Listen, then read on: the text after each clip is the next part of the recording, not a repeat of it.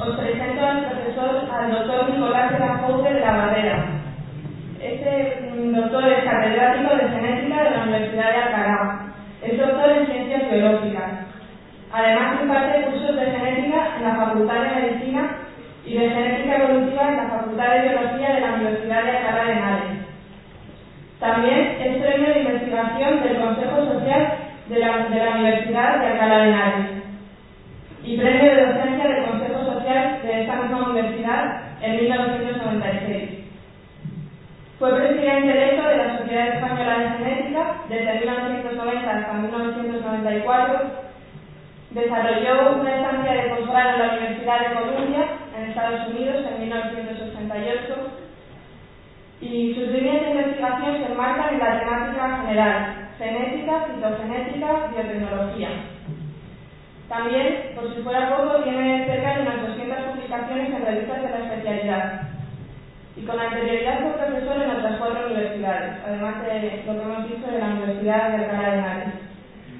En estos últimos años ha intensificado su actividad en temas de bioética. Es colaborador de la Cátedra UNESCO de Bioética y Biojurídica, dirigida por la doctora María Dolores Villacoro, en cuyo programa de doctorado participa. Hoy nos va a hablar acerca de la cultura de la vida, de la dignidad del ser humano en los servicios de la vida, concretamente. Y le agradecemos mucho por estar aquí acompañándonos y por toda la disponibilidad que ha mostrado desde el primer momento. Así que sin más, le cedo la palabra al doctor Nicolás.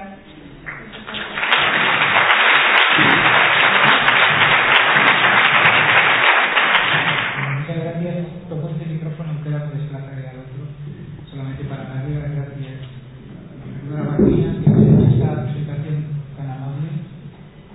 Sí, en segundo lugar, y por supuesto, a José María Alcina, que fue quien me invitó a venir. Y nada, felicitaros a todos los que estáis aquí presentes por el espíritu que yo he detectado en los pocos ratos que llevo. Eh, y por supuesto por la celebración del 31 encuentro de jóvenes del Reino de Cristo. Me parece así que extraordinario el ambiente que hay. Os felicito por todo.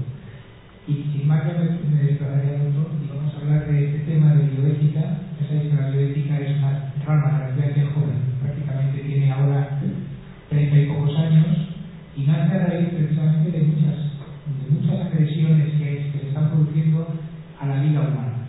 La vida humana, tanto en la parte más débil de la, la, la inicial, de la que yo voy a hablaros, como en la parte terminal, en la parte, digamos, ya más dramática, que se acerca a la, a la muerte, que os hablará mañana un doctor, que yo ahora mismo no, no tengo el nombre presente, porque es médico y os hablará con mucho criterio sobre, esos, sobre ese, ese yo voy a hablar de, de la parte inicial, desde un punto de vista más, más biológico. Pues con vuestro permiso me cambio de sitio y a ver qué tal. No soy.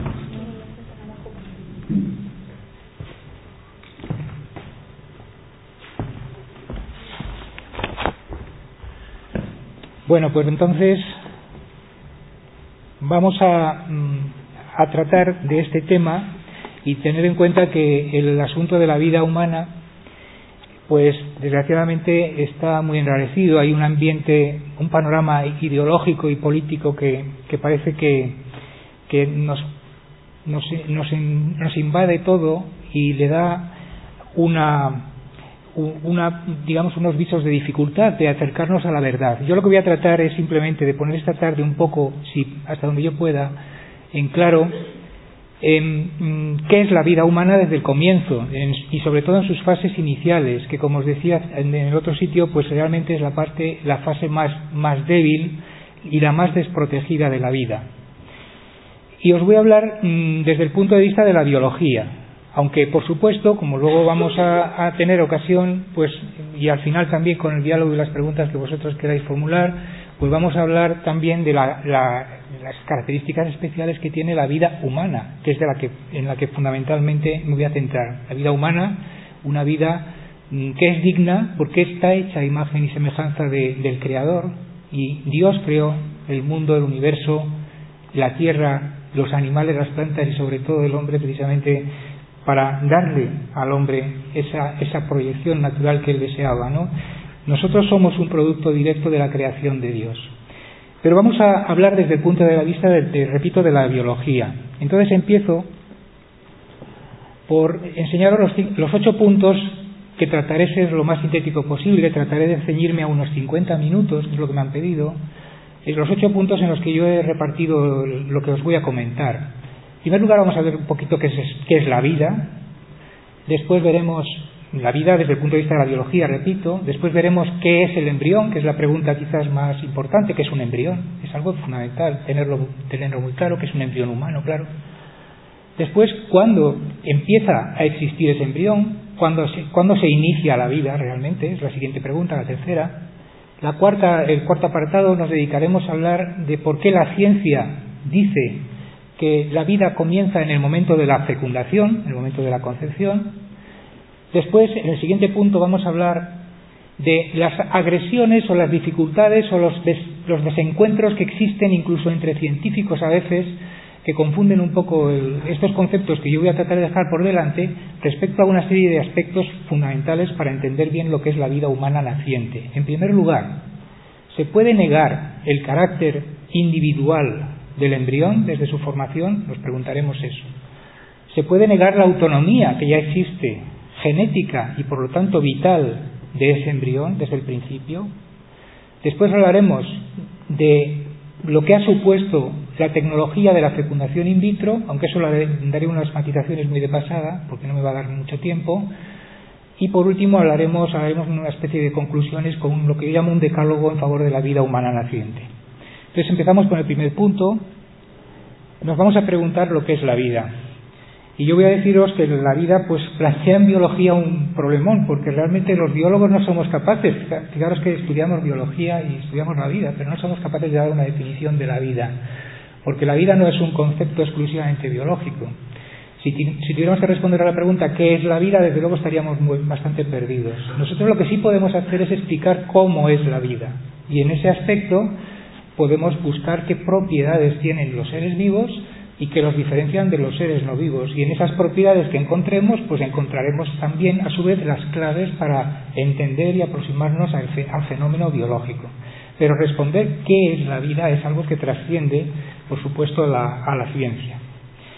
De este modo, pues mm, yo mm, me voy a fijar sobre todo en lo que vamos a considerar, sobre todo lo que son las propiedades que tienen los seres vivos y que si son inherentes a los seres vivos y los diferencian de los no vivos, las deberíamos de encontrar ya en la primera realidad corporal humana, que como veremos después, pues va a ser el cigoto, lógicamente cuando se, produzca la fecundación. Pero primero vamos a preguntarnos qué es un embrión.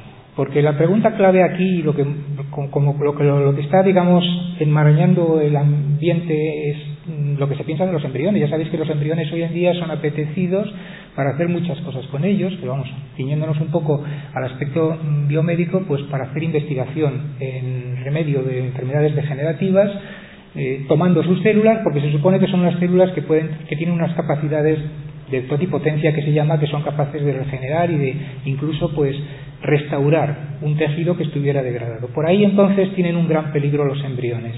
¿Se puede hacer eso con un embrión? Hombre, si el embrión decimos que es un embrión humano y decimos que es una vida humana, evidentemente tomar un embrión para hacer eso, pues es evidentemente sacrificarlo. Supone destruir una vida humana. Eh, ese es el aspecto que, por lo tanto, mm, presenta eh, las grandes dificultades y como luego, si tenemos tiempo, eh, os comentaré, pues realmente tampoco es necesario utilizar embriones porque hoy hay salidas muchísimo más eficaces que la propia utilización de los embriones para ese tipo de investigaciones que son, por supuesto, necesarias. Entonces, la pregunta sobre el embrión. Hay eh, opiniones, por supuesto, para todos, pero realmente el tema de la vida, mm, eh, a mí me parece muy bien que la propia Iglesia muchas veces se haya pronunciado diciendo que el tema de la vida, quien tiene la palabra no es la Iglesia, sino son los científicos. Que nos digan los científicos lo que es la vida. Aquí tenéis, por ejemplo, a un profesor de bioética y presidente de la Academia de Bioética de Italiana, que es don Francesco D'Agostino, que dice que corresponde a la ciencia indicar cuándo nos encontramos ante una realidad, ante una vida humana, ¿no? Que es la ciencia la que debe decirlo. Y del mismo modo, la Academia Pontificia para la Vida, en el año 2006, hace dos años, se pronunció cuando decía que según una, em, una correcta metodología bioética es necesario, ante todo, dirigir la mirada a los datos que nos aporte, la, nos ponga a nuestra disposición la ciencia para decir cuándo estamos ante un ser humano, un ser vivo. De modo que va a ser la ciencia la que por mi modesta, digamos, instrumento, pues vamos a tratar de, de comunicar qué es lo que dice. Vamos a ver, la ciencia viene pronunciándose sobre lo que es un embrión desde hace mucho tiempo, no es, no es algo novedoso. Es decir, un embrión es muy sencillo de definir, eso sí es más sencillo de definir que lo que es la vida. Para la biología, y aquí tenéis uno de los mejores tratados de biología que podéis encontrar en cualquier biblioteca de una buena universidad, el de Per Salomon, pues nos dice sencillamente que la vida es, o perdón, el embrión es el animal en proceso de desarrollo a partir del huevo fecundado. Es algo muy sencillo. Y además se añade el organismo multicelular en la fase inicial de la vida. Fijaros que habla de el huevo fecundado, es decir, a partir de ese momento tenemos un embrión. Eso nos ha dicho la biología en tratados tan clásicos como este, que de los años 70, 80 tiene muchas ediciones y es de lo mejor. Podemos seguir encontrando otros tratados, yo voy a citaros este porque es un poco de mi terreno, del terreno de la genética, que es mi especialidad. El glosario de genética y citogenética de Rieger y Michaelis también nos dice que los embriones son los organismos jóvenes a partir de la fertilización del óvulo o del ovocito. Bien, dicho eso, hay un panorama que se añade a eso que acabamos de ver, porque estos son tratados de hace veintitantos años. Pero eso no ha cambiado nada, la biología puede seguir manteniendo eso. Ha surgido algo nuevo en estos años, que es la fecundación in vitro. La fecundación in vitro lo que hace es facilitar la posibilidad de que obtengamos embriones fuera del organismo del seno materno, es decir, en, en el laboratorio. La fecundación in vitro consiste en poner eh, cerca del óvulo una serie de espermatozoides para que se produzca allí la fecundación y después seguir las primeras etapas del desarrollo. Bueno, lo que tenemos que decir es que esos embriones son tan embriones como los embriones, digamos, que vienen por de forma natural. Es decir, no porque se hayan producido por fecundación in vitro dejan de tener el mismo, eh, digamos, un carácter ontogénico o el mismo carácter de ser humano. Son embriones humanos que se han fecundado fuera del seno materno, pero son tan embriones como los otros. Bien, de todas maneras, hay más datos nuevos porque eh, mm, la biología ha crecido y sobre todo en, los últimos años con lo que es el proyecto Genoma Humano, como sabéis muy bien, pues hemos llegado a conocer al detalle toda la información que tiene el cigoto. Es decir, en las moléculas que llamamos las moléculas de la vida, luego hablaremos un poquito más de ellas, está toda la información de el ser humano que en ese momento está ahí en esencia en el cigoto y que luego va a empezar a desarrollarse y va a estar además de en esencia en existencia, es decir, realmente en el cigoto están todas las instrucciones, bueno, pues esas instrucciones que están ya en el cigoto es lo que ha desvelado el proyecto Genoma Humano. El proyecto Genoma Humano, que terminó hace prácticamente cinco años, en el 2003, lo que nos ha dicho es que tenemos 25.000 genes y nos está diciendo, todavía no se sabe del todo, pero ya nos está diciendo por lo menos para unos 17.000 o 18.000 genes, ya sabemos qué función tiene cada uno de ellos. Bueno, pues todos y cada uno de esos genes están ya en el cigoto. Y por supuesto en el cigoto está escrito si va a ser varón o, o mujer, porque ahí habrá dos cromosomas muy determinantes en ese sentido, el XX o XY, que ya lo dicen todo, eso está ya en el cigoto, desde ahí está inscrito prácticamente. Pero vamos paso a paso, no vayamos tan deprisa. Hay, de todas maneras, em, unas, em, digamos, unos sentidos utilitaristas que han tergiversado mucho las cosas. A pesar de esas evidencias de las que yo estoy hablando, por ejemplo, podemos leer en una enciclopedia online, como es esta que veis, que veis aquí, que es eh, eh, CienciaNet, pues una definición del embrión absolutamente absurda porque nos dice que dícese, refiriéndose al embrión, de la agrupación de células con iniciativa genética propia, y eso es correcto, hasta ahí está bien, tienen iniciativa genética propia porque tienen el contenido genético, la carga genética para desarrollarse como ser humano, en el caso de que sea un embrión humano, pero a continuación dice, en la reproducción humana esto sucede a partir del cuarto día de la fecundación, y se quedan tan anchos, es decir, no nos explican qué es eso, por qué a partir del cuarto día de la fecundación. Luego explicaré un poco mm, qué, hay detrás, porque evidentemente interesa desproteger a los embriones en esas primeras etapas precisamente para poderlos utilizar, para poderlos utilizar en esa vertiente aplicada que decíamos antes, entre otras cosas. Entonces, vamos a dejar claro que para la biología el embrión representa la etapa inicial de la vida, de un ser vivo y naturalmente si estamos hablando de la especie humana, pues estamos hablando de si estamos hablando de embriones humanos son vidas humanas, vidas humanas en sus primeras etapas de desarrollo. Siguiente cuestión. ¿Y cuándo, ¿Y cuándo se forma el embrión? Bien, el embrión, lo hemos dicho, en las definiciones realmente ha quedado implícito que es en el momento de la fecundación, pero ahora vamos a aportar una serie de pruebas científicas. No nos vamos a quedar solamente con decirlo, con que es en el momento de la fecundación donde ya tenemos... Eh, ¿Por qué se dice eso? Vamos a explicar un poco por qué decimos que es en el cigoto, en el momento de la fecundación, cuando ya está constituida la vida humana. ¿Por qué? Bueno, evidentemente se constituye en el momento de la fecundación. Dejamos esto como dato. Entonces, si eso fuese así, y lo vamos a demostrar o a tratar de demostrar ahora, lo que sí que estamos diciendo es que el cigoto es la primera realidad corporal humana. Esto es la primera idea que yo me gustaría remachar mucho y muy importante. Es la primera realidad humana, la primera realidad corporal, es decir, estamos ante un ser humano en esencia y en existencia, porque ahí tenemos algo que es distinto a los parentales de los que se derivaron los gametos que formaron ese cigoto y que ya tiene una energía y una vida autónoma que va a empezar a desarrollarse y que no va a cambiar a lo largo de la vida como vamos a ver a continuación. Em, de todas maneras, en la aproximación que, se podría hacer a la explicación de el valor, digamos, el valor como ser humano del embrión, podríamos hacer tres aproximaciones que son la, científica, que es la que yo me voy a ceñir, pero también alguna de carácter más filosófico, otra de carácter jurídico a la que yo no me voy a referir. El filosófico sería hablar, por ejemplo, del embrión como, como persona, como un ser humano que es, por lo tanto, debe de concedérsele a su vez el calificativo de persona, y lo es, pero yo no puedo profundizar por falta de tiempo y porque tampoco es mi especialidad. Luego, si queréis, podemos hablar en ese sentido, eh, hasta donde yo pueda llegar. Y luego, en el aspecto jurídico, el aspecto jurídico supone que el embrión, si realmente es persona, si realmente es vida humana, debería de estar tan protegido como puede estarlo un adulto, o como puede, o como debería, mejor dicho, estar un feto. Digo debería porque ya sabéis las circunstancias en las que nos encontramos con la anunciada nueva ley del aborto y la que ya tenemos, que es un desastre. Entonces, vamos a ver ahora pruebas realmente científicas. Mi aproximación, que va a ser la científica, por lo que decimos que la vida tiene eh, comienzo en el momento de la fecundación.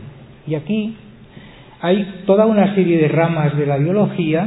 Los que estudiéis biológicas o medicina, pues sabéis que hay una serie de especialidades que enfocan cada problema, cada fenómeno biológico desde un punto de vista. Entonces aquí hay tres enfoques que son complementarios, que los tres concluyen o confluyen en lo mismo, que son la genética, que es la especialidad en la que yo me muevo y de la que yo voy a hablaros un poquito más, la biología celular, que es la que trata, como os podéis eh, imaginar, en fin, lo que ocurre con las células, la unidad de todo ser vivo son, son las células, unidades físicas, y la embriología, que es una tercera rama que estudia los pasos por los que se va haciendo, se va desarrollando un ser que está en estado embrionario, la morfogénesis que llamamos, cómo tiene lugar, qué pasos sucesivos se van produciendo. Estas tres ramas de la ciencia, las tres nos han aportado pruebas suficientes como para decir irrefutablemente que la vida empieza en el momento de la fecundación. Pero además, y por si fuera poco, hay una cuarta especialidad que es la genética del desarrollo, que realmente es una subespecialidad de la genética que toma también eh, datos de la embriología y de la biología celular y entre las tres y completa los tres enfoques dándole un sentido genético al desarrollo embriológico. Y lo de genético es muy importante, como vais a ver ahora, porque es que realmente la información, las instrucciones para mm, llegar a desarrollar un ser humano están en los genes y los genes están todos completos y ya formados e, y son inmutables prácticamente a lo largo de la vida desde el momento de la concepción. Por eso nos vamos a mm, referir primero que nada a las moléculas de los genes. Si decimos que los genes tienen las instrucciones, son de los que va a depender la formación, el desarrollo y la formación de un ser humano, pues evidentemente tenemos que darle la importancia que tiene a esas moléculas que llevan esa información. Esas moléculas es, pues esa molécula es el ADN, que se llama también la molécula de la vida, precisamente porque es la molécula que lleva las instrucciones del ser vivo. Entonces, las moléculas de la vida son unas moléculas con una perfección molecular, vamos a decirlo de esta manera, extraordinaria, que asombraron al mundo en el momento en que se descubrió la estructura. No hace mucho de eso, hace nada más que 55 años, en el año 53, se descubrió la estructura de la llamada doble hélice, una molécula que parece diseñada precisamente para llevar la información de los caracteres de todo ser vivo y todos los seres vivos, bacterias, animales, plantas, hongos y por supuesto el hombre, compartimos este tipo de moléculas y en la información que hay en esas moléculas, ya desde la célula inicial, sea el cigoto o sea eh, una célula, si fuera un organismo unicelular, una bacteria, pues en las células, en la célula unicelular también, en ese ADN están las instrucciones de lo que va a ser toda célula que proceda de esa. Si se, si se replica esa célula y da lugar a dos, y luego a cuatro, y luego a ocho, que es lo que va a pasar durante el desarrollo, todas esas células van a conservar una réplica exacta de esas instrucciones, que luego se van a ir desplegando paulatinamente y van a, dar lugar a todos los caracteres que conforman el, organismo. Entonces hay un factor tiempo, hay que esperar, porque el ADN, los genes tienen que irse expresando, y hay también pues una continuidad. Eso es muy importante. Esos tres aspectos me parecen necesarios tenerlos muy en cuenta. El factor tiempo, en el caso de la vida humana, el factor tiempo significa que tenemos un comienzo muy preciso y tenemos un final muy preciso también. Del final parece que todos lo tenemos muy claro, es la muerte. Pero del principio es donde están abrigándose, mejor dicho, fomentándose las dudas respecto a que si el principio es al cuarto día, como decía esa enciclopedia, o si realmente es cuando es, que es en el momento de la fecundación. Y vamos, lo que vamos a tratar de ver es que es en el momento de la fecundación. Bueno, aquí tenéis la molécula, los descubridores de la molécula fueron premios Nobel por ese descubrimiento. supongo que los que estudiéis biología y los que no también, porque es una molécula que es muy conocida y no, no es necesario que yo os describa demasiado sus, sus, cualidades o sus propiedades. Simplemente os digo que es donde se, se basan todas las propiedades de los caracteres que luego van a ir aflorando. Sencillamente porque hay en esa especie de escalera, en cada peldaño, hay una unidad de información y con 3.800, con 3.000, perdón, 3.175 millones de unidades de esas se constituye nuestro genoma. 3.175 millones de pares de bases nucleotídicas, que es lo que llamamos cada peldaño, son las que en su aleatoriedad y en su combinación van a llevar van a dar lugar a los 25.000 caracteres aproximadamente, estamos hablando de cifras groseras, pero son más o menos aproximadas, que constituirán el ser humano. Bien, esas esos peldaños realmente se basan en que hay cuatro elementos, cuatro bases nucleotídicas que se llaman, y en cada peldaño habrá una de esas cuatro. Y la combinación a lo largo de, en la secuencia de todas las combinaciones es lo que da lugar a la información. Bien, ¿cuándo se constituye entonces la información, las instrucciones genéticas de cada uno, de cada persona? ¿Por qué decimos que es en el momento de la fecundación? Pues porque ahí es donde se unen dos gametos, como sabéis muy bien, el gameto masculino y el gameto femenino, el espermatozoide y el ovocito. ¿Que proceden de dónde? Pues proceden de los tejidos germinales de sus padres. Sus padres generan esas células gaméticas. Y al generar esas células gaméticas, cada gameto que proceda del padre o de la madre es distinto a los demás gametos que pudiera proceder del mismo parental y por supuesto es distinto a cualquier gameto que pudiera producir ese mismo parental en cualquier otro momento y a lo largo de su vida. Es decir, no hay, es prácticamente imposible que haya dos gametos procedentes del mismo parental con la misma información. Y por supuesto es prácticamente imposible que haya dos gametos procedentes de dos parentales que sean idénticos entre sí. Lo cual quiere decir que cuando se combinen esos dos gametos, encima lo que sale es todavía más diferente. Más diferente al padre y más diferente a la madre. Por supuesto, reciben genes, pero esos genes que vienen del padre y que vienen de la madre vienen barajeados, vienen combinados. Hay un fenómeno que se llama meiosis y hay un fenómeno que se llama recombinación, recombinación genética. Esos fenómenos tienen lugar en la gametogénesis masculina por un lado y la gametogénesis femenina por otro, de tal manera que los cromosomas paternos y los maternos, los 23 pares, pues tenemos 46 cromosomas, se van a barajear, van a romper trocitos, se van a combinar de maneras distintas y cada gameto, repito, que surja, ya no tiene nada que ver con la combinación de genes que tenía el genotipo, el, genoma, si queréis, del padre o el genoma de la madre, sino que son distintos. Y por supuesto, cuando se combinen un, gameto masculino con uno femenino, surge un nuevo genoma individual distinto al paterno y al materno. Ese cigoto que surja cuando se produzca la fecundación ya no es igual genéticamente ni a su padre ni a su madre. Cualquier célula del epitelio, del músculo, de donde queráis, de, por ejemplo, el padre, es igual a cualquier otra célula del epitelio, del músculo, de cualquier otro órgano del padre. Como en la madre también cualquier célula somática será igual a cualquier célula somática. Pero las células germinales, por precisamente por, el proceso de la meiosis y de la recombinación, dan lugar a una aleatoriedad tal que ningún gameto va a tener la misma combinación, como decíamos hace un momento, y la combinación de gameto masculino y femenino lo que sale es algo totalmente distinto al padre y a la madre. Por eso ah, tenemos que hablar de identidad, la identidad genética. ¿Qué es eso de la identidad genética? Pues como, igual que cada uno de nosotros tenemos nuestro carnet de identidad, pues la identidad genética es como si dijéramos la identidad de nuestro genoma individual. ¿Nuestro genoma individual qué es? Pues el genoma individual es la combinación de genes que tenemos cada uno, que no son iguales. Nosotros, cada uno de los que estamos en, este, en esta sala, tenemos de esos 25.000 genes que hemos dicho, fijaros que puede haber de cada gen decenas o incluso a veces cientos de tipos mm, de alelos que llamamos, o sea, de, de formas génicas distintas. Y para cada gen hay muchos genes. Uno procedente del padre y uno procedente de la madre nos caerá para cada uno de esos 25.000. Imaginaos la cantidad de combinaciones que pueden surgir de ahí. Es decir, estadísticamente es imposible que haya dos personas con el mismo genotipo. Es prácticamente imposible. De ahí que cuando se hacen las pruebas forenses, y sabéis muy bien lo de las pruebas del ADN, lo que se recurre precisamente a estudiar para una serie de lo que llamamos marcadores moleculares, unas, digamos, unos, eh, unas secuencias en el ADN se puede estudiar perfectamente y además llegar a decir este resto, esta muestra es de esta persona y no, de, y no de ningún otro, porque es prácticamente imposible que haya dos personas con el mismo carnet genético o identidad genética, si queréis.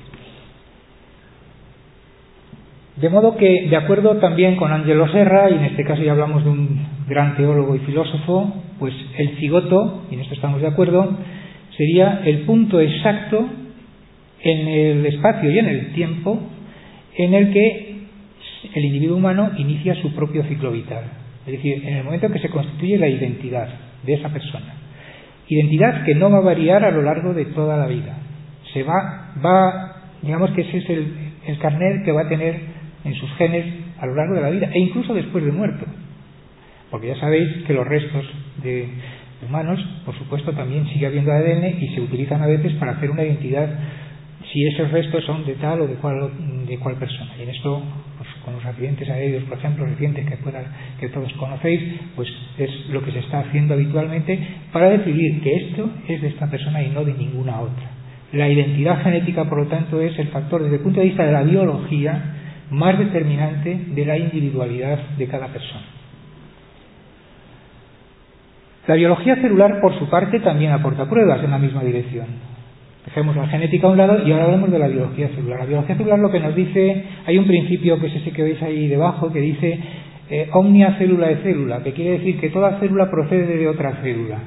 Es decir, normalmente el cigoto es la célula inicial y única, pero a partir del momento en que se constituye ya empieza a ponerse en marcha el reloj biológico y el reloj genético de ese individuo y esa célula se divide en dos.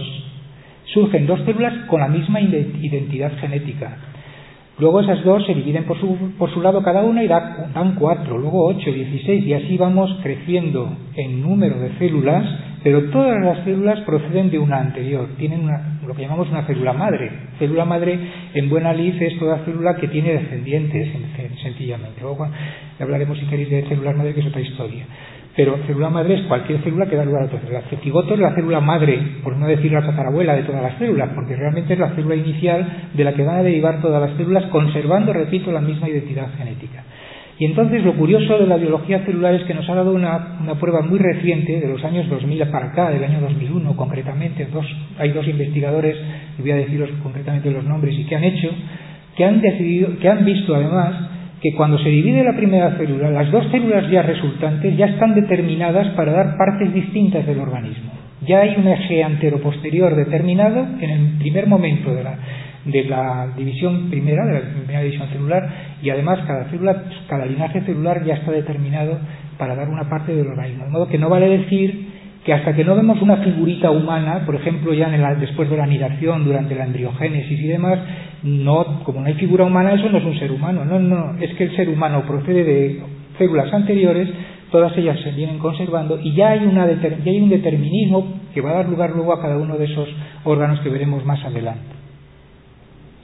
Estos investigadores de que os hablaba son, eh, trabajan en, Inglaterra, este es el doctor eh, Richard Garner, que con un experimento muy sencillito en embriones de ratón, para que nadie se asuste, pues marcó una de las dos células con una gotita de grasa. Sencillamente inyectaba una gotita de grasa en una de las dos, mejor dicho, lo inyectaba ya en el propio cigoto. Y veía que de las dos células resultantes de la primera división, una de ellas conservaba la gotita, la otra no, y la que conservaba la gotita siempre iba a dar lugar al mismo tipo de órganos. Es decir, siempre iba a parar al trofoblasto, que es una vuelta que luego va a aparecer un poquito más adelante, recubriendo y protegiendo al embrión, mientras que la otra célula pues servía para dar lugar a la masa interna del, embrión. Y este experimento, con las gotitas de grasa se ve muy bien cuando uno tiene, bueno, acostumbrado un poco la vista a estas cosas y sabe manejar los microscopios, pero es mucho más espectacular el mismo experimento realizado por otra investigadora también en Inglaterra, en este caso una investigadora checa, eh, Magdalena Zenica que lo que hizo fue no marcar con una gotita de grasa, sino sencillamente aplicar unos fluorocromos, unos colorantes. Y vio que las dos células resultantes, como estáis viendo ahí en la imagen de la izquierda, adquirían colores distintos. ¿Qué quiere decir eso? Pues si cada célula ya es distinta de la otra. Fijaros, conservan el mismo mensaje genético, pero están empezando a funcionar genes distintos en cada célula. Ya está en funcionamiento el reloj genético de ese ser. Ya está empezando a expresarse su propio genoma. No, esto no viene del genoma de los padres, esto es el propio genoma de ese cigoto que se ha empezado a, expresar, de tal manera que ya desde la primera división celular hay expresiones genéticas distintas en cada célula. Esto es un principio que luego veremos que en la genética del desarrollo, que es la rama que os decía antes, ha precisado mucho más todavía. Y nos queda por hablar de una tercera rama de la ciencia, que es la, morfo, la embriogénesis, la embriología, perdón, que nos va a explicar la morfogénesis. La embriología lo que nos explica es, bueno, algo muy sencillo de entender, que el desarrollo humano se produce sin solución de continuidad. ¿Qué quiere decir sin solución de continuidad? Pues que no hay ningún momento en que nosotros podamos decir hasta aquí tenemos una cosa y a partir de aquí empieza a haber otra cosa. No, no, no. Es el mismo organismo que está pasando por una serie de etapas y que se van desarrollando de acuerdo con su propio genoma, con el genoma individual para el que es en su desarrollo autónomo. Todos conocéis, probablemente si buscáis en las páginas de los textos de embriología, pues vais a ver muy bien descritas las fases por las que se pasa en la embriogénesis. Es muy conocido que el cigoto se va a dividir, una serie de fases, a las 7 horas prácticamente ya ha dividido la primera célula, a las 30 horas ya tenemos cuatro, aproximadamente hacia mm, los dos o tres días ya tenemos lo que se llama una mórula, que es un conglomerado de células con, con 16 más o menos células y aproximadamente hacia cuarto día después de la fecundación, a partir del cuarto día ya estamos en, una fase que se llama blastocisto, es un embrión que realmente ya tiene casi un centenar de células, en el cual ya se empiezan a ver diferenciadas algunas zonas, porque podemos ver una cubierta alrededor y podemos ver una masa interna. Unas células, precisamente la cubierta exterior y la masa interna son los destinos finales de esa determinación celular que ya viene desde la primera división celular que de la que nos hablaban los experimentos de Garner y de Zenica Gould que decía antes. Pero lo importante de esto es que todas esas fases van sucediendo sin solución de continuidad. Y no podríamos decir, hombre, la vida empieza, no, no, cuando tengo una célula, no, cuando tengo cuatro o cuando tengo dieciocho, pero ¿por qué? Si todo está determinado en el primer momento y está funcionando para que todas esas fases se produzcan, no empieza nada en el día décimo, ni en el tercero, ni en el segundo día. Empezó todo en el momento de la fecundación. Las fases, por supuesto, después de, llegar a ese blastocisto, ese blastocisto que hemos dicho que es en el cuarto o quinto día, lo que va a hacer es implantarse en el útero. Aquí es la gran, la gran novedad que ha dividido, digamos, a la, un poco que trata de, de, de, poner barreras a lo que realmente la naturaleza nos está diciendo, porque mm, la gran novedad ha sido precisamente la introducción de la fecundación in vitro, por la cual los embriones que se han producido en el laboratorio se implantan o no se implantan. Claro, en un proceso natural eso no existe. En un proceso natural, en una fecundación natural, se implantarán o no se implantarán, si por desgracia pues no hay implantación y se perderán, pero no hay un acto voluntario externo al embrión que decida que tú vas a vivir y que tú no vas a vivir. Es decir, yo te implanto, implanto este embrión y este no lo implanto. Y además este lo implanto eh, y le pongo cuatro o cinco, implanto cuatro o cinco para garantizarme que uno de ellos por lo menos va a sobrevivir. Y los otros tres si no me conviene que sobrevivan todos, pues al cabo de un cierto tiempo los voy a eliminar. Todo esto ocurre, ¿no? Es lo que se llama la reducción embrionaria que se hace en las clínicas de fecundación in vitro, son técnicas habituales. Y de los embriones que se están produciendo del orden de una docena de embriones para garantizar que al menos uno sobreviva, pues los demás normalmente son congelados.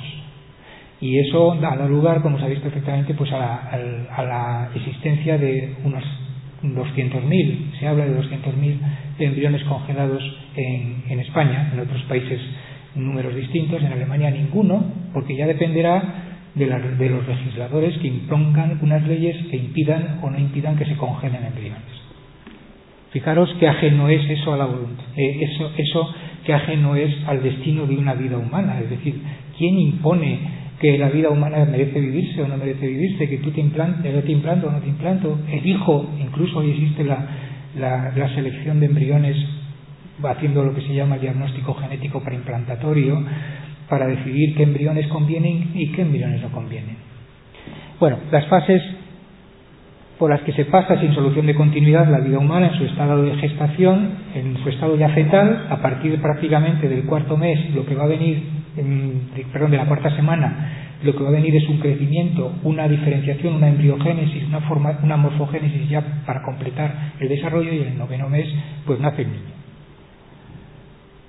Entonces hemos dicho que hay una rama que es la genética del desarrollo que además nos explica desde otra perspectiva muy novedosa qué es lo que está pasando durante el desarrollo precisamente. Por lo que nos explica es que efectivamente los genes que son iguales en todas esas células no funcionan todos en todas las células. Es decir, si tenemos 25.000 genes, lo quiere decir que en cada célula estén funcionando los 25.000 genes. No. Si tenemos tejido nervioso, muscular, epitelial y todos los demás tejidos, 200, es porque en cada tejido funcionan solo aquellos genes que le dan la especialización o la diferenciación celular específica de ese tejido. Yo que sé, en, las células, por ejemplo, en los glóbulos rojos, pues están funcionando mm, genes que dan lugar pues a hemoglobina. En el músculo, pues genes que dan lugar a una proteína que es la globina, que es la proteína genuinamente muscular, y así sucesivamente. ¿Y los demás genes qué pasa con ellos? Pues que permanecen silenciados. Si permanecen silenciados quiere decir que tiene que haber un proceso de regulación de expresiones genéticas en el tiempo y en el espacio, durante el desarrollo temporal y según va creciendo en cada parte, en el espacio, de ese organismo que se está formando. Y eso es exactamente lo que nos ha enseñado la genética del desarrollo, con unos modelos que son muy sencillitos, pero que son extrapolables, por supuesto, al ser humano. Cuando decimos modelos, porque en biología normalmente no se experimenta, afortunadamente, con embriones humanos, se experimenta con ratones o se experimenta con gusanos o se experimenta con moscas. Concretamente hay un organismo que es la mosca del vinagre, la Drosophila melanogaster, que es la que ha dado luz a todo el proceso de la genética del desarrollo que llamamos. Y es la que nos ha permitido conocer que ya en la célula huevo incluso hay un gradiente, lo veíamos en la imagen anterior, aunque la he quitado, perdona, veíamos una especie de pulso de lado a lado, que quiere decir que en ese cigoto hay, metabólicamente no es equivalente lo que hay en un extremo del cigoto, en el extremo, en el extremo embrionario, que en el otro extremo hay un gradiente, de tal manera que cuando se divide la célula, los dos citoplasmas, los ambientes, ya son un poquito distintos. Y eso es lo que induce que se empiecen a expresar unos genes u otros, no los mismos, en cada una de esas dos células. Y cuando sean cuatro, eso se acentuará, porque claro, cada célula de esas que ya viene con una diferenciación, a su vez acentúa, expresa genes distintos, luego se acentuará el gradiente en las dos nuevas células, y así sucesivamente. Bueno, Pues lo que sabemos es que efectivamente en el, desarrollo humano, en el embrión de cualquier ser, pero en el humano por supuesto, aparte del crecimiento corporal, hay una diferenciación celular, las células se van a ir diferenciando unas de otras y se van a ir produciendo como consecuencia de esas diferenciaciones celulares los órganos que van a dar lugar al final a unos cambios morfogenéticos que van a ser cada vez más evidentes. Eh, lo que os decía antes es que en una célula, como puede ser este modelo que tenéis aquí, hay unos gradientes, el ambiente que rodea al ADN. El ADN está cerrado, encerrado en esa parte interna que es el núcleo que se llama, ahí está el ADN, y entonces del exterior recibe estímulos. Esos estímulos son los que determinan qué genes se tienen que poner en marcha. Según se vayan dividiendo las células, repito, los estímulos para cada célula en ese organismo que tiene una forma ya mm, que va siendo cada vez más distinta, pues se van acentuando. Los gradientes, eh, digamos, de metabolitos que tiene cada célula y que van a dar lugar a qué genes funcionan y qué genes se silencian, pues se van haciendo cada vez más distintos. Y de ahí que tengamos entonces hoy en día prácticamente topografiado eh, o sepamos al menos cuál es el reloj molecular de, los, de las primeras etapas del desarrollo. Hoy sabemos qué genes y en qué momento empiezan a actuar en cada una de esas etapas iniciales del desarrollo. Eso es muy bien conocido en Drosófila y en el ratón, que son los modelos básicos, pero sobre todo el del ratón es perfectamente extrapolable al, hombre porque es un, es un modelo de mamífero y nosotros compartimos biológicamente el mismo número de genes y las mismas funciones de cada uno de esos genes que un ratón. Aunque no nos guste oírlo, pero es así. ¿eh? Entonces, en ese reloj molecular lo que tenemos que saber es que efectivamente a partir prácticamente del momento en que se produce la fecundación, cuando ya se unen los pronúcleos, en la parte esa que veis ahí, en zonas, esas barras verdes, que es un poquito compleja esta imagen, yo lo sé, pero bueno, esas barras verdes quiere decir que ya están produciéndose transcripciones, o sea, expresiones genéticas de genes cigóticos. Los maternos que podían venir en, el en la ovocélula desde antes de la fecundación también tienen un papel, pero se acaba pronto, se agota pronto, es esa barra eh, intermedia que veis ahí de color eh, moradito, pero mientras que se está acabando lo que pueda venir de inercia del ovocito, ya han empezado a funcionar los genes cigóticos. Luego ese ser está haciendo ya está ya creciendo en virtud de sus propios genes, de su identidad genética. No le viene de prestado, no es parte de la, de la madre, no es algo que le viene por inercia de la madre, sino que le viene, empieza a desarrollarse de acuerdo con su propia información. Bien, aquí tenéis simplemente un modelo muy curioso o una imagen muy curiosa en la cual nos, nos refleja el paralelismo que existe entre varios organismos de la naturaleza por muy difícil que nos parezca, somos prácticamente idénticos casi todos los animales, incluso los insectos y los mamíferos. Ahí tenéis un, embrión de ratón y una mosca. Y resulta que se han encontrado los mismos genes con las mismas instrucciones determinantes de las fases iniciales de desarrollo. Son lo que se llaman los genes homeóticos, que son descubrimientos relativamente recientes de esta rama que os digo de la genética del desarrollo. De tal manera que si hiciéramos un ciclograma, es decir, esto lo que veis aquí es algo así como el cigoto que está en el centro, bueno, que está aquí en el extremo de la izquierda, veis que veis un pequeño espermatozoide que está fecundando a un ovocito, se forma el cigoto, el cigoto empieza a dividirse y a partir de un determinado momento veis ahí que pone OCT4. ¿Eso que es? Un gen que empieza a funcionar y que si no funcionara, ese gen no daría digamos, no daría lugar, por ejemplo, a, la masa interna de las, de las células del embrión. Pero ese gen no está funcionando nada más que a partir ya prácticamente de, la, de cuando hay 16 o 18 células. Y sigue funcionando, pero luego se interrumpe su funcionamiento porque ha dejado de, de ser necesario. Mientras funciona ese gen, esas células se dice que son eh, pluripotentes, es decir, que son ototipotentes. Quiere decir que cada una de esas células, si se separase del embrión, podría incluso regenerar un organismo idéntico al resto del embrión. Ese es el tema del que luego mm, comentaremos algo. Y luego hay otra serie de genes. No, voy a, no me voy a entretener porque la topografía genética de esto es muy compleja, pero simplemente que sepáis que hay una serie de genes muy bien conocidos, el OTT4, NANO, STAT3 y otra serie de genes que se sabe que empiezan a funcionar en un momento dado en unas células determinadas y son las que dan lugar a que empiece una fase determinada y además que afloren unos órganos o, se produzca una etapa de, de, la embriogénesis muy concreta, pero que luego dejarán de funcionar. Entonces vamos a decir que en el cigoto humano existe o contiene toda la información necesaria para la vida, que además contiene una información singular, porque cada cigoto va a tener su propia información distinta para cada uno. Y todos pasamos por el cigoto, todos fuimos embriones. Conocido eslogan, como sabéis, acuñado por la Conferencia Episcopal hace unos años para defender la vida humana. Todos fuimos embriones. Y también una tercera característica es que tiene capacidad ese cigoto, esa información genética singular propia de ese ser, tiene capacidad para desplegarse y dar lugar al desarrollo humano. Otro punto, vamos ya a concluir eh, poco a poco, todavía me quedan algunas cosas, es ya las agresiones o las, digamos, dudas que se han, mm, que se han alimentado en torno a esto que es evidencia científica. Entonces, por ejemplo, algunos pues han negado el carácter individual del embrión. ¿Qué quiere decir negar el carácter individual del embrión? Pues algunos tratan de decir que el embrión no debe considerarse vida humana hasta que no es individuo, hasta que no es individual. Es decir, hasta que no hay garantías de que de ese embrión sale un solo ser humano. A, colación de esto, esto viene a colación, perdonar, de el gemelismo. Ya sabéis que hay un accidente mm, que además ocurre con un porcentaje muy bajo, es aproximadamente un 2 por mil de, los, de, los, de las fecundaciones, en las etapas iniciales embrionarias se puede, puede ocurrir que se desprenda, se deshaga algo la capa pelúcida que rodea al embrión y se desprendan algunas células y esas inicien un desarrollo por separado. Y entonces en vez de tener de lo que era un solo embrión, ahora tenemos dos.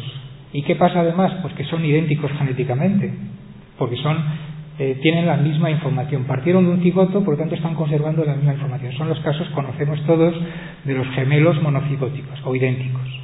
Bien, pero esto puede suceder aproximadamente hasta el cuarto, quinto, sexto día después de la fecundación, hasta la fase de blastocisto. Cuando entramos en la fase de blastocisto ya normalmente esto no va a suceder. Pero esto ha servido para que algunos investigadores o autores o personas interesadas en decirlo así hayan dicho no, hasta que no haya seguridad de que de un solo cigoto surgen un solo individuo, eso no es vida humana. Y la vida humana entonces va a coincidir con el momento en que ya hay garantías de indivisibilidad. Con lo cual, entonces, pues, ¿qué es lo que ocurre? Que a eso le tienen que llamar de otra manera, y le llaman preembrión. El preembrión es algo que acuñan, entonces acuña desde, digamos, em, aledaños a la, a, la, a la, jurídica o digamos a las legislaciones, mm, pero que nunca lo vais a encontrar en un texto ni de biología ni de medicina, porque el preembrión es una entelequia de carácter jurídico, sencillamente para desproteger o para decir que aquello que había surgido desde el cigoto hasta ese momento en que se garantiza la individualidad no tiene carácter de vida humana. Y por lo tanto, al desprotegerlo en ese sentido y decir que no es vida humana, queda exento de cualquier culpabilidad cualquier persona que decida utilizarlo. Y ahí es donde vienen los intereses de que hablábamos antes. Simplemente yo os tengo que decir que, por supuesto, esto desde un punto de vista ideológico es insostenible y lo único que podríamos decir es que la individualidad genética no implica indivisibilidad. Igual que podemos decir que la individualidad genética no es, no es compatible con la vida. Es decir, ¿qué quiere decir esto? Pues quiere decir que realmente nosotros tenemos una vida humana, que luego puede llegar a ser, pueden llegar a ser dos vidas humanas, pero no porque luego haya dos vayamos a negar que lo que había antes podía haber sido una vida humana, porque si no hubiéramos tenido ese accidente hubiera sido una vida humana. No sé si me entendéis, pero por ahí van las, las cosas. El argumento es ese, no es otro, no hay que darle más vueltas. Con un agravante, y es que quien decida, basándose en la teoría del preembrión, utilizar un embrión por el hecho de que se supone que no es vida humana porque no es indivisible, pues lo que estaría es cercenando no una vida, sino potencialmente más de una vida. Es decir, lo que estaríamos es precisamente eh, pues, lo que han hecho las legislaciones que han instaurado el, término preembrión y que lo defienden para considerar que esos, que esos embriones iniciales se pueden utilizar, como las legislaciones españolas actuales, pues es realmente dar carta de libertad a poderlos utilizar libremente, olvidando, dándole la espalda a una realidad biológica. Ningún biólogo con sentido común sostendría nunca que lo que tenemos desde el primer momento hasta la individualidad, individualidad no es vida humana. No tiene ningún sentido.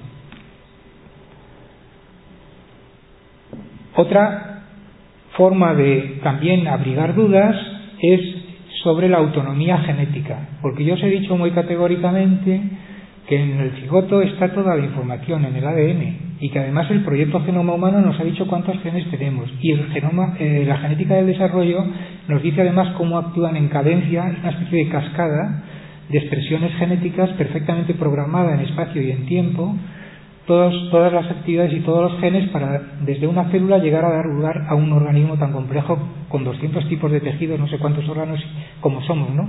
Entonces, algunos dicen, no, no, en el cigoto no está todo, le faltan cosas, y hasta que no tenga todo lo que le falta, no vamos a hablar de vidas humanas. Esa tesitura es una tesitura más bien de carácter filosófico que biológico. Entonces, por ejemplo, hay un par de autores que yo os voy a mencionar rápidamente, que son Carlos Alonso Vedate y Diego Gracia, este último un conocido médico y además, bueno, una persona de un gran prestigio, pero que se basan en los, digamos, en la teoría de Zubiri de la constitucionalidad, para suponer que el ser humano en formación no tiene, eh, marchamos, no tiene el carácter de vida humana hasta que no completa toda la información. Y habla de factores extracigóticos, extracigóticos que vienen de fuera, y habla incluso de que esos factores los son dados por el ambiente materno y que hasta que no completa esa es verdad que el embrión necesita de la madre. En las etapas después de la anidación inmediatamente se produce ahí un diálogo bioquímico, una necesidad imperiosa para el embrión de estar anidado, porque si no es como si a un pez lo sacamos de la pecera. Si a un pez lo sacamos de una pecera todos sabemos lo que le va a pasar. Y si a un ser humano le, privamos del aire que respira también sabemos lo que le va a pasar. Como a un embrión si no, le, si no, tiene ese ambiente pues también sabemos lo que Pero eso no quiere decir que el aire, el agua, o los metabolitos que le aporte la madre al embrión anidado vayan a ser parte sustancial, vayan a ser constitutivos de esa vida y que necesite de ello para constituirse. La constitución le viene de sus genes y si se le da la oportunidad sencillamente de seguir su autonomía y su desarrollo, contando con ese ambiente tan necesario, es decir, un ser humano, si lo sacamos del ambiente del aire que respira, no deja de ser por ello ser humano, como un pez, si lo sacamos de la pecera, no deja de ser un pez lo mismo que un embrión. Si no tiene la oportunidad de ese diálogo bioquímico y muere evidentemente, no por ello deja de ser un embrión humano, una vida humana. Bien, esto además nos lo ha remachado muy doctamente el profesor Antonio García Bellido, al que yo le tengo un gran cariño, premio Príncipe de Asturias, un investigador español de un gran prestigio, profesor de, muchos, los que hemos tenido la suerte de, tenerlo en nuestras aulas, y que ha definido muy bien esto, diciendo, no, no, un momento, es que esos elementos extracigóticos, esas incorporaciones que vienen de fuera, son más bien eh, permisivas que instructivas. Yo creo, yo creo que lo dice casi todo, es decir, las instrucciones ya están. Lo que le vamos a dar es el permiso para que esas instrucciones se desarrollen o se cercenen si al embrión no le damos la oportunidad de que se desarrolle, evidentemente le estamos cortando de raíz la posibilidad de que sobreviva.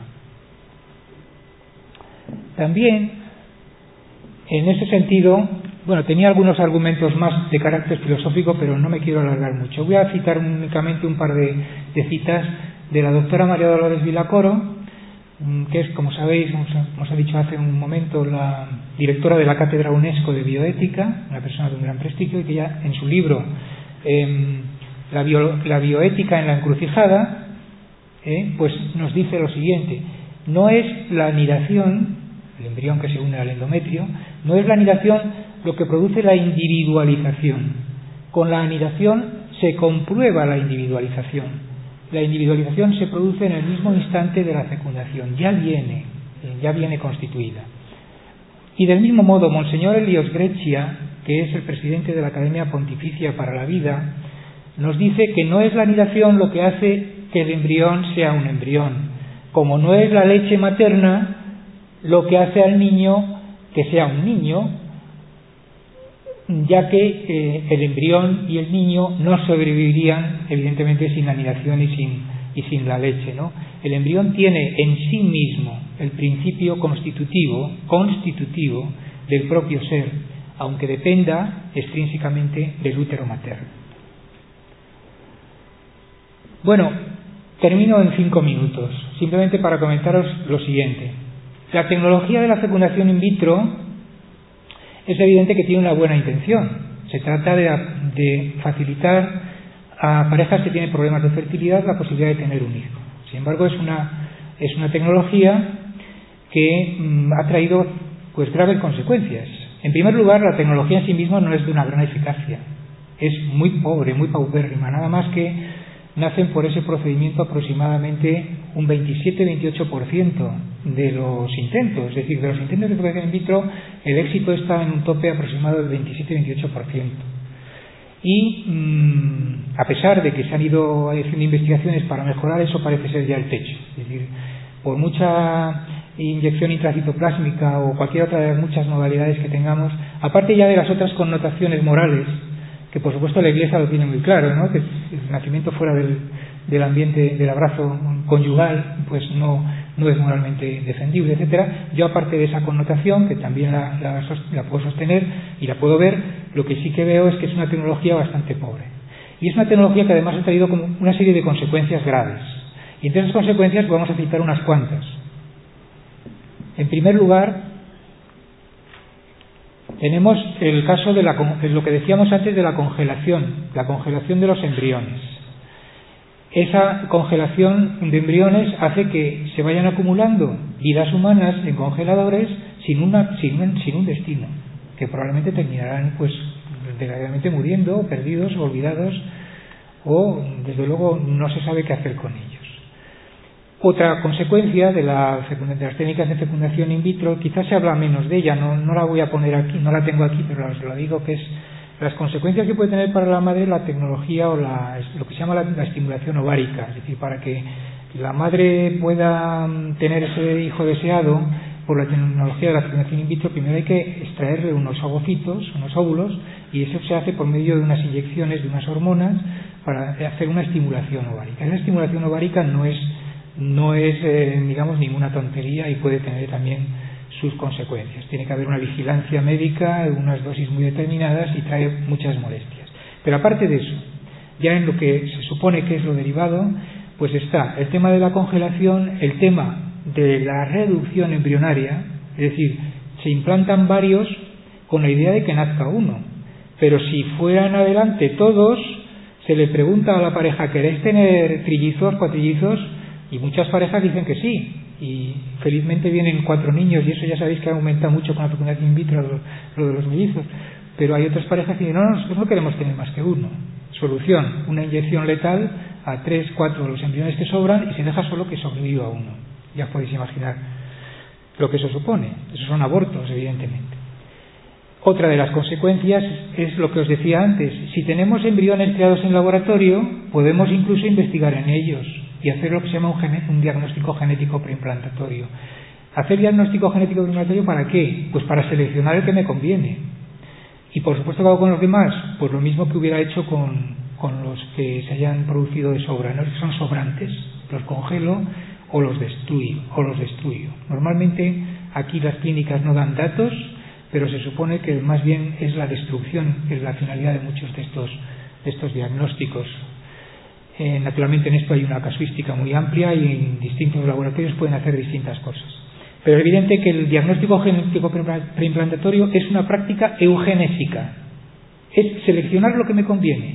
Es lo mismo que mm, a principios del siglo pasado se hacía, por ejemplo, en Estados Unidos, donde hubo un movimiento genético muy fuerte, pues a favor de que solo procrearan los las personas que tuvieran un marchamo de calidad genética determinada. Y los inmigrantes, los negros y otra serie de personas que se tenían, en fin, eso todos sabéis que es racismo puro y evidentemente no podemos estar de acuerdo con ello. Eugenesia, como fue también lo que inspiró en cierta medida pues todo el movimiento nazi que dio lugar al desencadenante de la Segunda Guerra Mundial. Bueno, pues sí, estamos ante una situación parecida, pero a nivel genético. Somos capaces de, en embriones, seleccionar prácticamente lo que me conviene y lo que no me conviene. Y por supuesto está la otra vertiente que decíamos antes de las investigaciones con embriones, porque resulta que los embriones tienen unas células multipotentes o pluripotentes o totipotentes que pueden dar lugar a tejidos o a cultivos de células que luego pueden regenerar tejidos degradados. Esa vertiente de aplicación biomédica en principio es bien intencionada, porque es para remediar enfermedades, pero es remediar o curar a personas a costa de vidas humanas, que son los embriones. Y ese es el gran problema. Entonces, no es esa la vía. Y de hecho, afortunadamente, el sentimiento que han tenido muchos investigadores mm, de que lo que estaban haciendo no era muy correcto, lo de sacrificar embriones, ha dado lugar a la búsqueda de otras soluciones, que las hay. Y además son las que realmente se están, se están imponiendo, afortunadamente.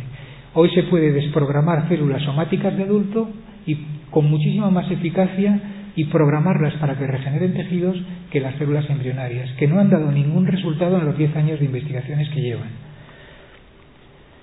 Por último está también el tema de la clonación. La fecundación in vitro pues da lugar a que se puedan crear en el laboratorio seres con la información genética de otros seres, pero eso es otro tema y por lo tanto no voy a profundizar en ello. Únicamente recordaros cómo está muy brevemente la legislación hoy en día en nuestro país las leyes han venido cambiando desde, el año 2003 porque había una ley antigua del año 88, la de fecundación in vitro, que fue reformada por el PP, en el, por el Partido Popular, en el año 2003 con la intención de que no se acumularan embriones congelados. Dijeron no, que se creen tres y se implanten los tres.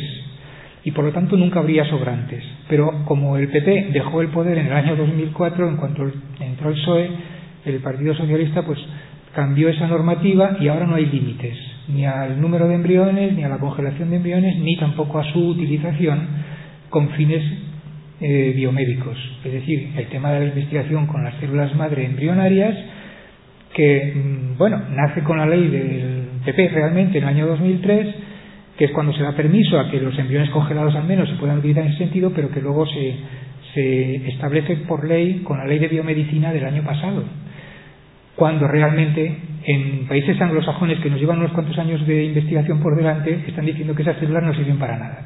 Es decir, que realmente es una ley que ha nacido en vía muerta y afortunadamente poco se podrá hacer por ahí. Y por último, yo quería mm, haceros unas, a modo de resumen, unas cuantas reflexiones o conclusiones, si queréis. Son puntos para concluir la charla. En primer lugar, vamos a decir que la vida humana comienza en el momento de la fecundación. Punto uno. Punto 2. Que el embrión tiene una identidad genética propia y distinta a la de la madre y por supuesto también a la, del padre. Del mismo modo que todas las células de la madre gestante comparten una identidad genética propia y distinta a la del embrión. Tercer punto. El embrión en el claustro materno no forma parte de la sustantividad ni de ningún órgano de la madre, pero sí depende de ésta para completar su desarrollo. Cuarto punto. El desarrollo está previsto en el genoma individual, que ya existe en el cigoto y que no va a variar a lo largo de la vida. Quinto punto. El desarrollo morfogenético obedece a un programa de actividades genéticas establecidas en el momento de la fecundación y que se van desarrollando en espacio y en tiempo a lo largo de, de todo el desarrollo. Sexto, no hay saltos cualitativos ni en la constitución genética ni por tanto en la condición humana de el embrión, desde la fecundación hasta la muerte.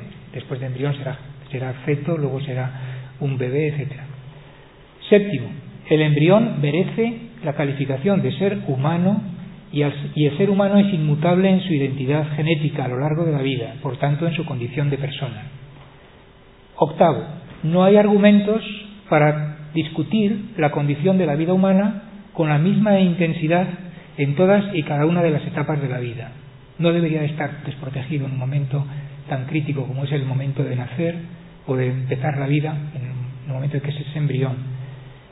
No se puede esgrimir tampoco, es el punto 9, el gemelismo monofigótico como un argumento para retrasar el inicio de la vida al momento de la anidación. que es cuando hay unidad o cuando está la garantía de que es ser individual, ya que la individualidad no es incompatible con la divisibilidad. Hay individuos desde el principio que pueden ser divisibles y podrán ser luego dos, pero lo que había al principio ya era uno.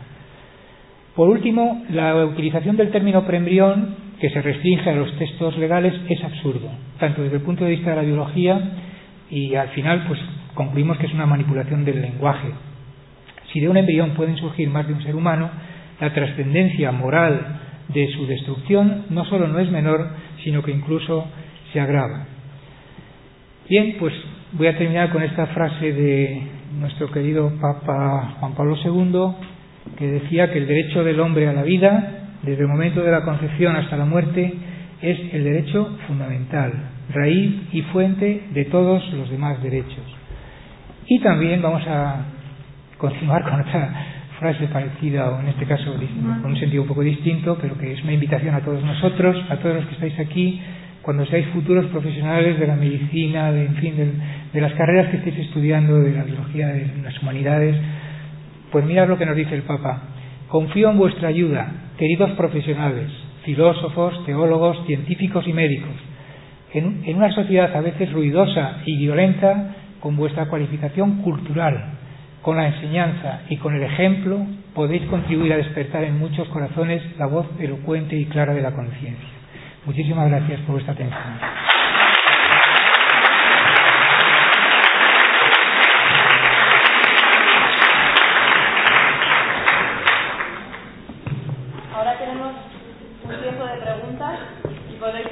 al, doctor Nicolás todo lo que queráis.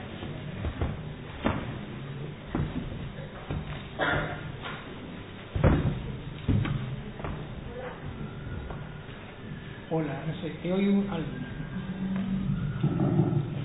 ¿Alguien quiere hacer una pregunta? Hola, soy gracias.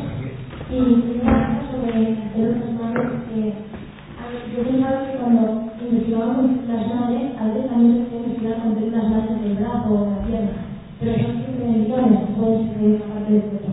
Este tema nunca lo Bueno, vamos a ver, las células madre realmente son conocidas desde hace mucho tiempo, pero a raíz de la fecundación in vitro y con la capacidad y la posibilidad de tener embriones y sobre todo un, unos bancos de embriones congelados que no tienen destino, pues surge la idea de por qué no utilizar esos embriones.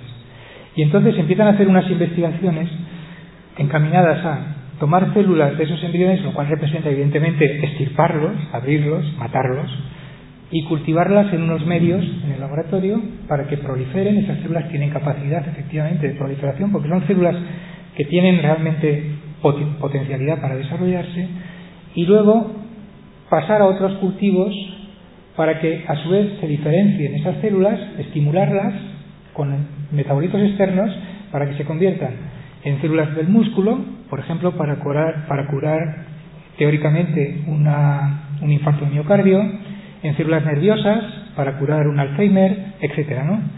Bien, esa idea surge y se empiezan a hacer investigaciones y se ve que esas células tienen dos gravísimos problemas. Primero, son células que en los ensayos que se han hecho de laboratorio, sobre todo en ratones, porque al humano no se ha pasado nunca, producen tumores. Esas células que vienen de células embrionarias, que se han convertido en músculo, que se han convertido en células nerviosas, se trasplantan al animalito y el animalito empieza a desarrollar una serie de teratomas y problemas y se muere. Tiene un problema peor todavía que el que tuviera, ¿no? Entonces, las células, digamos, mm, totipotentes embrionarias son peligrosas porque son células muy activas, muy proliferativas y tumorales. Y se pueden convertir en tumorales con mucha, con mucha facilidad. Segundo problema, son rechazadas genéticamente, porque el embrión que se ha utilizado no tiene el mismo genoma individual que, el paciente o que el individuo al que se le van a implantar. Y esas diferencias genéticas, el HLA, que es un factor determinante hace que haya un rechazo inmunológico. El organismo se defiende contra algo que le es ajeno y que se le implanta. Ese es el segundo gran problema. Para este segundo gran problema se inventó lo que se llama la transferencia nuclear. Se toma el núcleo de una célula somática del propio paciente, se le quita al embrión recién constituido su cigoto o el cigoto recién constituido su núcleo y se le pone este, con lo cual ya la información sí que es del paciente. Y esos embriones que se crean de esa manera que han recibido distintos nombres, pero en fin, por hacer alusión aquí a, mi querido profesor Juan Ramón La Cadena, él les llama embriones somáticos. Yo no estoy muy de acuerdo con la denominación de embrión somático. Un embrión es algo que se embriona, pues pero bueno, por el origen que llaman embriones somáticos, pues sí que tienen la información genética y por lo menos el problema del rechazo sí que se, sí que se soluciona, pero sigue habiendo el problema de, los, de los tumores. ¿Qué ha pasado durante el mismo tiempo? Que los investigadores pues han estado buscando otras alternativas y se han dado cuenta de que en vez de buscar células en los embriones totipotentes, resulta que en todos los tejidos nuestros adultos, en la base de muchos de ellos hay células madre, que son capaces de, estirpadas y cultivadas en laboratorio, dar lugar también a líneas celulares de las cuales se puede sacar células musculares mm, del nervioso mm, para solucionar una diabetes, por ejemplo, del, páncreas, etcétera, ¿no? Y esos experimentos resulta que son los que están dando mejor resultado porque no hay rechazo en primer lugar. No hay rechazo porque son del propio paciente ya directamente. Y en segundo lugar, tampoco hay el peligro de los tumores porque son células que ya han recorrido mucho camino. Son células adultas del epitelio, como tú muy bien dices, de la piel, fibroblastos, pueden venir ya de un, tejido de un adulto y ya el, el tipo de la proliferación esa está muy solucionada. A todo esto se añade unos experimentos muy recientes, tan recientes como del año pasado y lo que va de este. De tal manera que incluso por ingeniería genética, que es algo así como introducir genes, manipular, introducir genes en células, se ha conseguido que incluso células que ya están diferenciadas, ni siquiera hace falta buscar células madre, células de epitelio directamente, se pueden desdiferenciar, transformar y cultivar y luego convertir en células de cualquier tipo de tejido. Y por ahí es por donde van las investigaciones actuales. Hoy en día, las investigaciones actuales, prácticamente casi nadie está ya utilizando células embrionarias o procedentes de embriones, para ser más exactos, porque no son las embrionarias, serían procedentes de embriones, sino que se están utilizando células procedentes de células diferenciadas adultas. Y ese es el camino. Y afortunadamente ya cada vez se hablará menos y se utilizarán menos los embriones.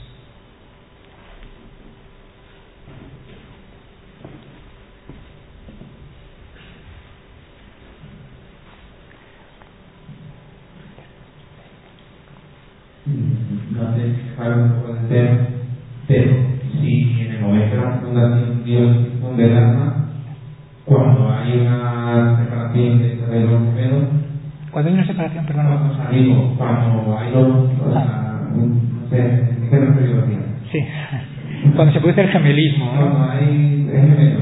Sí. Sí, eso como es, porque no hace falta. Bueno, primero, primero, yo no soy teólogo, yo te puedo decir que, por supuesto, todo ser humano tiene un alma, y en eso, en eso creo que coincidimos todos. ¿Cuándo se, insufla el alma? Habría que preguntar en teología y hay muchas, muchas corrientes. Pero es evidente que cada ser humano individual tiene un alma. Si el ser humano individual, el individual, se produce después de una división de un embrión, cada uno de ellos adquirirá su propia alma. Si se queda, si se queda solamente el embrión es un solo, un solo, al final un solo individuo, pues también tendrá su propia alma. Es decir, lo único que tendríamos aquí que solucionar es en qué momento em, se insufla el alma, Dios digamos, impregna con su alma ese, ese embrión. Yo creo que eso en biología desde luego no lo vamos a poder solucionar nunca. Dejemos que los teólogos nos iluminen, pero bueno, yo creo que en eso el magisterio de la Iglesia, afortunadamente, me parece que es en la Don Vitae em, deja las cosas relativamente claras. Es decir, cada embrión humano tiene un alma humana. Y vamos a decir que si es fecundación natural y si es fecundación en el momento en que se, en que se une el espermatozoide con el ovocito, sería lo lógico pensar que ahí es donde se, se impregna el alma.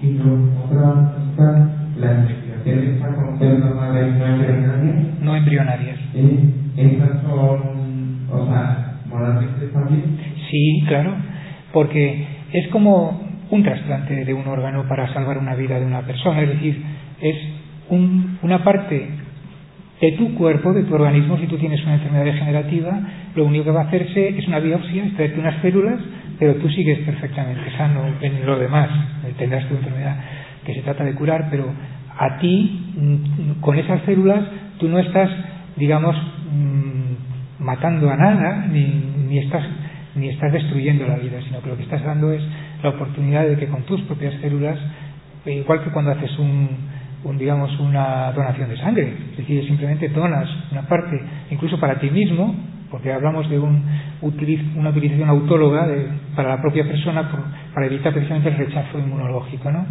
Entonces eso, por supuesto, no plantea ningún problema moral, ninguno. Adelante. Hoy en día asistimos en nuestras sociedades en la cultura de la muerte. Sí. Y dentro poco en nuestro país, España, donde estamos, asistiremos al pueblo de la ley del aborto. Sí. Como catedrático del genético y sobre todo como cristiano, ¿cómo usted defiende la cultura de la vida, la vida en su entorno cotidiano? Bueno, yo creo que la mejor manera de defenderla es con la verdad. Es decir, yo, mm, como primero con la verdad que mi profesión me hace ver y obligándome a profundizar en ella y viendo más evidencias cada día de, lo, que lo que está lo que estamos diciendo de que el embrión es una vida humana no me cabe la más mínima duda entonces yo defiendo esa verdad pues voy a defender esa verdad. Y evidentemente luego ya las acciones personales eh, pues le llevarán a uno a ser más vehemente a ser más eh, implicarse más en la defensa de la vida. Pero lo primero que yo hago y lo hago en este foro y en muchos otros foros donde me llaman es decir que la vida humana mm, es mm, se constituye en el momento de la fecundación y tiene que tener la misma mm, tiene digamos la, la misma dignidad en, su, en todas y cada una de sus etapas porque es una vida humana. El cigoto es una vida humana, el embrión de 2, 8 o 16, la mórula, etcétera, son, es la misma vida humana que va pasando por distintas etapas. Entonces hay una continuidad biológica, hay también una continuidad, evidentemente, ontológica, y una continuidad metafísica también, una continuidad del ser, del ser humano. Es un ser humano. Entonces, si le damos, concedemos que esa vida además merece vivirse porque estamos hechos a imagen y semejanza de Dios y ya te digo por la parte por la vertiente católica que me, atribuyes pues evidentemente ahí es donde hay que defender la verdad. Parece que se ha ido la voz. No sé no sé si contesté o bueno gracias. Gracias a ti y nada que más que nada no Los experimentos estos que han salido, como lo del cáncer que ha y la atención, ¿cómo no hay una unanimidad ¿no? en el campo de que esto ya es una entidad ¿no? que va a ser individual, ¿no? que va a ser una vida? ¿Por qué la comunidad científica ¿no? lo permite? ¿Qué intereses hay detrás de todo esto? Bueno, por supuesto hay intereses utilitaristas, como os decía antes, o sea, de utilización con fines biomédicos, y luego ya depende de cada persona. Es decir, Hombre, hay personas creyentes que defendemos lo que más o menos yo he tratado de decir aquí, pero hay otras personas que no tienen, que no son creyentes. Entonces no le dan el mismo valor a la vida humana. Para ellos la vida humana no tiene valor, no tiene un valor, una dignidad especial. En las células del embrión es mero material biológico y así hablan. Entonces, claro, mm, es que son dos problemas distintos. Una cosa es la evidencia biológica y ellos sí que saben, por evidencia biológica, que eso es una vida humana. Y otra cosa que está en un plano distinto es cómo tú valoras ahora esa vida humana. Y entonces, como cristiano, uno la valora. Y dice, no, es que la, vida humana es el derecho a vivir, es, como decía el Papa Juan Pablo II, es el principal de todos los derechos. Porque el ser humano es el ser más digno, es hecho a imagen y semejanza, etc. Pero claro, no los, los científicos, como científicos, eso no lo, no se lo plantean. El que es agnóstico o el que no, o el que no es creyente, eso no lo, no lo valora. Entonces, la otra vertiente, que es la de la valoración, es en la que hay distintas posturas, pero no en la verdad científica. La verdad científica es la misma. Y un científico, y yo he tenido ocasión en mesas redondas donde he participado, incluso con personas que están sacrificando embriones para hacer investigaciones biomédicas, y terminar reconociendo, no, no, vida humana sí, ahí hay vida humana, Ahora, es que para ti la vida humana tiene un valor tal y para mí es que la vida humana es como la de un ratón, punto. Entonces ya ahí no puedes, ya no puedes entrar, es decir, habría que, digamos que ese es otro tipo, es otro plano de, de, reflexión. Este punto de, las, de, la fe o el punto de las creencias de cada uno es donde puede haber más terreno de, discusión, pero en el tema de la verdad científica, como muy bien has empezado tú diciendo, es que la verdad científica es única. Es que si nosotros, en ciencia, mm, afortunadamente, dos más dos son cuatro, no son cinco nunca. Pero en el tema de discusión filosófica de un tema cualquiera, no hay dos filósofos que nunca vean las cosas de la misma manera. Desgraciadamente hay muchas teorías para lo mismo, ¿no? Y entonces es un terreno más en donde la discusión intelectual entra y ese es otro terreno. es un terreno más de discusión, pero en lo que es verdad científica, que el ADN lo determina todo, que ahí están las instrucciones, que la vida humana empieza en la concepción o en la fecundación, eso no hay diferencias. En eso todo el mundo lo tiene igual de claro. Lo que no tienen claro luego es en la valoración posterior. Y algunos incluso anteponen la posibilidad de curar una enfermedad degenerativa y a costa de, sacrificar embriones, lo anteponen eso a la vida del propio embrión. Y otros pues decimos, no, no, es que tan digna es la vida del embrión que incluso ni se le ha dado la oportunidad que la de esa persona a la que habrá que buscar otro remedio. Y afortunadamente han surgido nuevos remedios sin sacrificar embriones. Allí alguien quiere preguntar.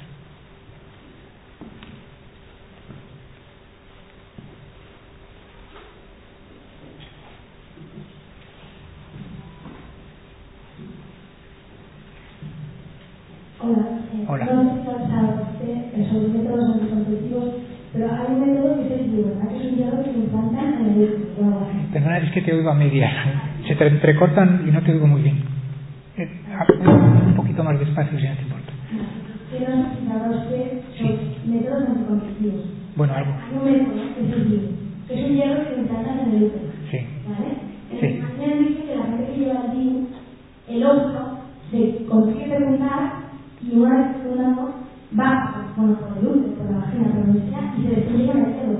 Pero es que, o sea, una persona que lleva DIU implantado en el útero está haciendo un aborto continuo. Sí. Sí, esto es eso. Esto puede ser así, puede ser así. Es decir, si desde luego se llega a producir la fecundación y no está garantizado en ese método que tú dices, un método mecánico, como no está garantizado tampoco en, la píldora del día después, o incluso eh, las píldoras anticonceptivas, es decir, casi todos esos métodos queda siempre un margen de duda de si realmente ha llegado a haber fecundación o no ha llegado a haber fecundación.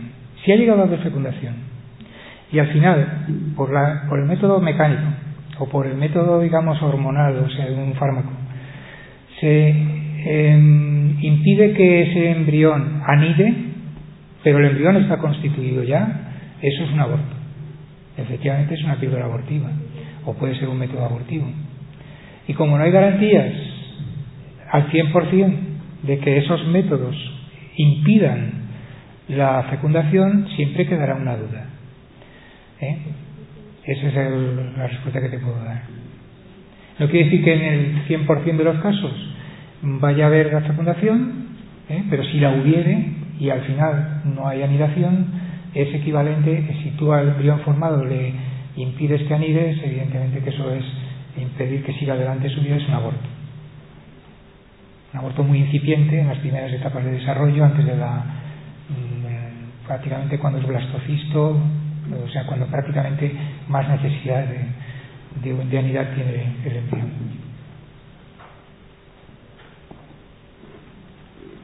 Bueno, pues no hay más preguntas, vamos a terminar ya desde ahora. Bueno, ¿alguien más tiene alguna pregunta? Parece que no. Pues eh, vamos a dar un aplauso muy fuerte al doctor Nicolás.